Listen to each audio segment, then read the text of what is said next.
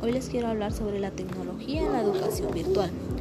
La educación virtual, también llamada educación en línea, se refiere al desarrollo de programas de formación que tienen como escenario de enseñanza y aprendizaje al ciberespacio.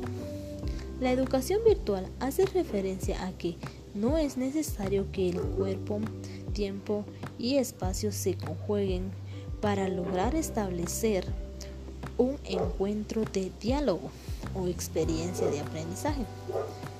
Es más una acción que busca propiciar espacios de formación apoyándose en las TIC para instaurar una nueva forma de enseñar y aprender.